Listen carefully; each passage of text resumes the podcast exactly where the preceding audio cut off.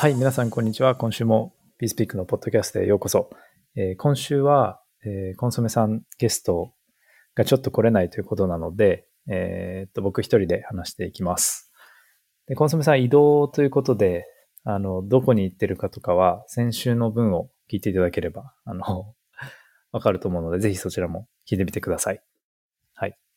で、あと、えー、本題に入る前に、あの、このポッドキャストの更新度なんですけど、まあ週1回でやっていて、それは変わらずやっていこうと思うんですけど、えっと、今、火曜日の朝に配信してます。で、ニュースレター自体は月曜日の朝に配信していて、ポッドキャストはその次の日なんですね。で、そうすると収録日が、まあ大体月曜日だけとか、えっと、1日ぐらいしかないので、まあ2人の予定が合わない時になかなか、あの、取りづらいというのがあって、水曜日とか、まあ、木曜日に更新日を変更しようかなとも、えー、考えています。で、もし、えー、この曜日の方がいいとかあれば、あのー、なんか、わかんないですけど、DM とか、あの、ツイートとかしていただけると、あの参考になるのでお願いします。多分、まあ、しばらくは火曜日のままでいこうと思いますが、あの、有力なのは水曜日に1個ずらすという、え感じで考えてます。まあ、余談になりましたが、なりましたが、えー、早速始めていきます。今日はまあ4つぐらい、4つか5つか、あの、時間次第で話せればと思いますが、えー、1つ目は、ポリゴン2.0の話です。で、ポリゴンの開発をしているポリゴンラボーズっていう、まあ、会社がですね、プロジェクトが、えー、ポリゴン2っていうネームを題して、えー、現状のポリゴン POS チェーンってあると思うんですけど、あの、マティックトークンを使うやつですね。で、これを、えー、改造して、まあ、アップグレードして、えー、本当のレイヤー2、イーサリアムのレイヤー2に移行することを、まあ、発表しました。一応提案なんですけど、まあ、正式発表しました。で、結構面白いのが、あの、これ、その、 rollup じゃなくて、 validium っていう形になるんですね。で、多くの人は意味わかんない単語だと思うんですけど、えっと、 rollup との違いは、その data availability の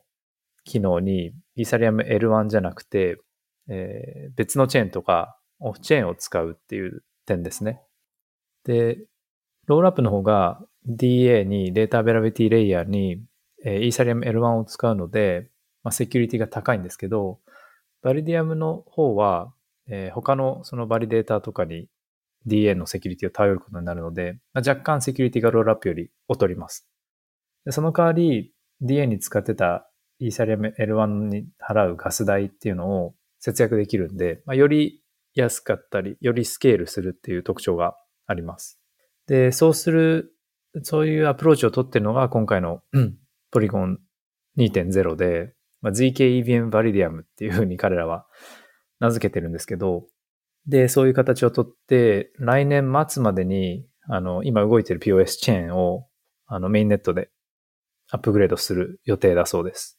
で、ここでちょっと思うのは、その GKEVM のロールアップ、バリディアムじゃなくてロールアップの方も確か3月ぐらいに発表してたと思うんですね。で、今回のその validium と、えー、っと、共存するように、あの、想定してるというか考えてるようで、で、どうなるかわかんないんですけど、おそらく、ユーザーがその好みに応じて選べるような形に作るんじゃないかなと、個人的には思ってて、これどういうことかっていうと、まあ、当座講座と普通講座みたいなもんなのかもしれないんですけど、えっと、一つは頻繁に使ってセキュリティは劣ってもいいから、まあ、低い価値のものを頻繁に使うもの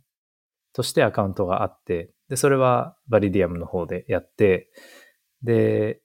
まあ、頻繁には使わないけど、セキュリティを大事にするっていう方は、えー、っと、ロールアップを使う、ロールアップの方にアカウントがあって、そっちに、あの、資産というかトークンを移す、みたいなことが、えー、それぞれ行き来できるような構造にするんじゃないかなと思っていて、これは、なんか、ボリションっていうふうに、あの、スタークウェアは名付けてるんですけど、で、スタークウェアが言うところのボリションを、えー、っと、まあ、 Polygon もそういうふうにやっていくのかなというふうに読み取れます。で、 Stark、あ、 Stark じゃない、えっと、ZK Sync の方も似たように、えっと、 zkSync は ZK rollup で、えー、ZK ポーターっていうやつが、まあ、 off-chain の data availability でよりスケールするけど、まあ、セキュリティちょっとだけ劣るみたいなのを作ってて、で彼らも似たようにこう、それぞれが簡単にスイッチできるように、えー、していくっていうふうに、少し前まで言ってたので、まあ、最新どうなっていくのかはわかわからないですけど、少なくとも前まではそうしていくっていうふうに言っていて、まあなんか似たようにポリゴンもやっていくのかなと思ってます。まあ、全然違うかもしれないんですけど、えー、共存するかもっていう想定をしているそうです。で、こういうの全部ひっくるめて、まあ、 Polygon 2.0っていうことなので、まあ、 MATIC トークンがどうなるかとかは、ちょっとよくわかんないんですけど、おそらく普通に native token はイーサーになるみたいなことを公式のツイッターでちょっと前に書いてたのを見かけました。はい。で、これが、えー、 Polygon の2.0の話題ですね。で、えー、次が、あのー、まあ、これはなんか、ビットコイン ETF の話なんですけど、まあ、僕もそんなに、ここら辺は、あのー、あんまり詳しくはないんですけど、まあ、SEC がレベレッジ型のビットコイン ETF を承認して、多分、このポッドキャストが出されるぐらいの次の日ぐらいに開始される予定になってます。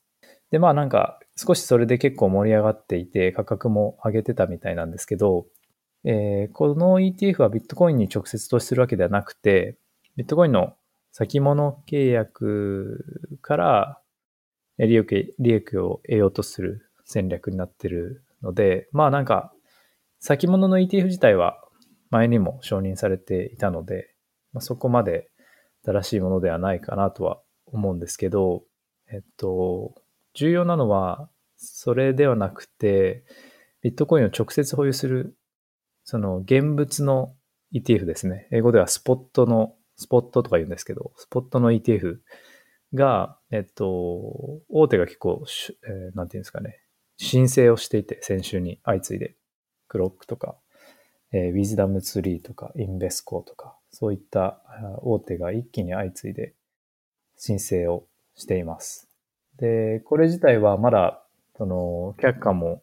承認もされてないので、わかんないんですけど、まあそろそろ今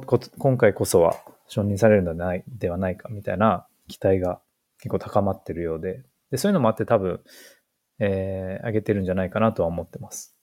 で、まあ現物の方は割とビットコイン直接保有する形になるし、えー、アセットとしての、こう、ステータスというか、重要度というか、えー、クラス、カテゴリーが結構上がるので、まあ、ビットコインの地位が上がるということで、これが承認されれば、あの、非常にポジティブだという、言ってる人が多いです。で、実際、なんかビットコインの半減期あたりと時期も重なるそうなので、結構期待している人がいるっていう状況みたいですね。まあ、僕はそ、ここら辺はそんなに言うことも特にないので、えー、こんなところにしておきます。で、三つ目なんですけど、えー、っと、DeFi のインフラのプロ,、まあ、プロトコルですね。Maverick っていうプロトコルが9 million ドル調達しました。で、 Peter Thiel の Founders Fund がリードで、 Pantera Capital とか、 Binance とか、 Coinbase とかが参加してます。で、これ何かっていうと、あの、まあ、 Uniswap みたいな感じの AMM、 automated market maker、AMM なんですけど、えっと、AMM ってその価格の決定に人間ではなくてアルゴリズムが価格を決定してスワップをするっていうのが、まあ、AMM なんですけど、それに加えて、えー、流動性の集中、流動性集中の方も価格に合わせて自動化する。で、自動化して資産効率を高めるっていうのが、このマーベリックの特徴です。で、流動性の集中っていうのは、あの、聞いたことない方は意味わかんないかなとは思うんですが、まあ、ユニスワップ V3 が最初に発明した、まあ、システムで、これまでってその、流動性提供するときは、イーサと USDC どっちも提供しますみたいな形で、何も価格は指定しなかったんですけど、V3 以降は、えー、イーサが1000ドルから2000ドルの間だけ流動性提供しますみたいな形で、えー、流動性の集中ができるようになったと。ただ、えー、価格が変わってイーサがじゃあ3000ドルぐらいになった時に、えー、自分の提供した価格レンジから外れちゃうので、自分の提供した流動性は使われなくなっちゃうんですね。で、えっ、ー、と、まあ、外れちゃうので、これまでってその、いちいち自分たちで価格をチェックしたりとか、他のサードパーティーのプロトコルとかを使ってそこを自動化してたんですけど、マーベリックの場合は、その自動化がネイティブについてるっていう形になります。で、他にもなんか流動性提供の戦略がいろいろ設定できるらしくて、まあ、片側のペアのうちの1個のうちの、ペアのうちの1個の価格の値動きのその奇跡、プロジェクションを予想して、そこだけにこうベットするような戦略ができたりとか、まあいろいろと、あの、戦略を作れるそうです。で、今、その、現在注力しているところで言うと、あの、 liquid staking、いろいろ今出てきてますけど、ST イーサ以外になんとかなんとかイーサみたいなのができて、出てきてるんですけど、えっと、そういうイーサステーキングのした証としてもらえるトークンの流動性を高めるために、あの、結構頑張っていて、この Maverick は。で、例えばスウェルの SW イーサとか、えっと、それと、まあ、イーサのペアのプールにインセンティブが、報酬がそう、追加で与えられたりとかしていて、まあ、あの、 liquid staking に交換する場所として一番流動性高いよっていうのを今はこう目指すような形らしいです。はい。ちょっと最新の、まあ、DeFi インフラの DeFi プロトコルの調達でした。で、えー、4つ目ですね。4つ目が、えー、タピオカダオっていうんですかね。タピオカダオの調達のニュースで8ミリオンドル調達しました。で、VC、大きな VC っていうよりは、まあ、いろんなレンジェルとかプロジェクトが入っていて、えー、まあ、欲しいところで言うと、レイヤー0とかですね、が支援をしています。で、それ、その、まあ、名前から推測できる通り、まあ、レイヤー0をたくさん使ったプロトコルになっていて、まあ、いろんなチェーンの、えー、いろんなチェーンにまたがる DeFi プロトコルですね、を作ってます。で、EBM だけじゃなくて EBM 以外のチェーンにもまたがった DeFi プロトコルで、えー、異なるチェーンでトークンを貸して借りたりとか、えっと、もしくはトークンを担保にしてステーブルコインを発行したりとか、メーカー DAO みたいな形で、えー、CDP っていう collateralized debt position っていうのを作ってステーブルコインを借り入れることができます。まあ、発行することができます。で、発行するステーブルコインは USDO っていう、まあ、多分 US ドルomnichain なのかなわかんないけど、USDO っていう、あの、ステーブルコインが発行できて、で、これが LayerZero の omnichain fungible token っていう規格がああるんですけど、それを使って作られてるんで、なんか発行さえしてしまえば、ブリッジなしで、まあ、異なるチェーンに転送することができます。で、テストネットだと teleport って呼ばれてるんですけど、まあ、そのトークンをテレポートして他のチェーンに瞬時に移動ができます。で、まあなんかガバナンストークンもタピオカ DAO としては発行するらしくてですね。で、えー、一部エアドロップをするんですが、そのまま配ってもその、あんまり意味はないっていうふうにドキュメントにはこう、研究した結果が書かれていて、なんかユニスワップのエアドロは結果こうだったって、こう、結局受け取った人は何パーセント以上売って意味ないとかいろいろ分析されてるんですけど、その結果意味ない、普通に配っても意味ないんで、えー、コールオプションの形でエアドロップをするというふうに、す、で、に発表というか、まあ、ドキュメントに書かれています。はい。で、これがタピオカ DAO ですね。で、えっ、と、最後、まあ、もう2個ぐらいいけるかな。えー、1人なんでちょっとテンポがいいんですけど、えー、次がですね、 shared sequencer を開発する Radius が、えー、 pre-seed だと思うんですけど、1.7 million ドル調達しました。で、 Hashed がリードで、あの、この前の Kakarot とかに投資してた LambdaClass とかが投資をしてます。で、 shared sequencer は前に結構 触れたことがあるんですけど、簡単に言うと transaction の順番決めだけをするチェーンというか、まあ、ネットワークですね。で、ここの分野で結構、そのリーダーというか頑張ってるのが Espresso と Astria です。で、彼らがま研究、かなりアカデミックな人たちが、え研究して開発しているものなんですけど、それにまあこの Radius も参入したという形になっていて、で、シアドシークエンサーの利点は、昔、前もちょっと話したかもしれないんですけど、えっと、ロールアップがそのシークエンサーを使うと、えー、シークエンサーをこう、分散化すぐできると。自分、大体その今の L2 ってロールアップって、シークエンサー1個で始めて、まあ、これから分散化させていくよっていうふうに言ってるんですけど、まあ、これを使っていきなり分散化できて、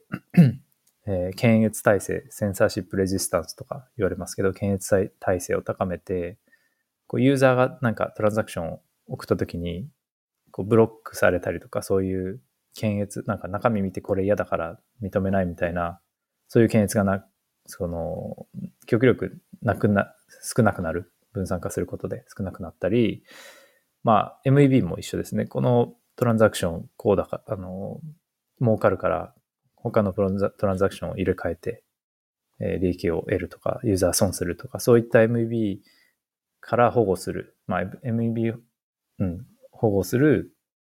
あの、こともできるようになります。で、かつ、その繋がってるロールアップ同士自体が、まあ、もやり方によってなんですけど、シークあエスプレッソとかの場合は、繋がってるロールアップ自体が、えー、互換性を持つようになって、ブリッジなしでネイティブに、こう、 atomic に、コンポ、あの、なんていうかね、資産の転送ができたりとか、やり取りができるようになるんで、それは普通に、あの、機能的に大きなメリットかなと思ってます。なんで、 modular blockchain の文脈がどんどん進んで、えー、っと、 data availability layer とか、 execution layer、 rollup がこんなんだとか、いろいろ modular 化されてきたときに、 sequencer も、まあ、こう大事な modular になる可能性は、えー、大いに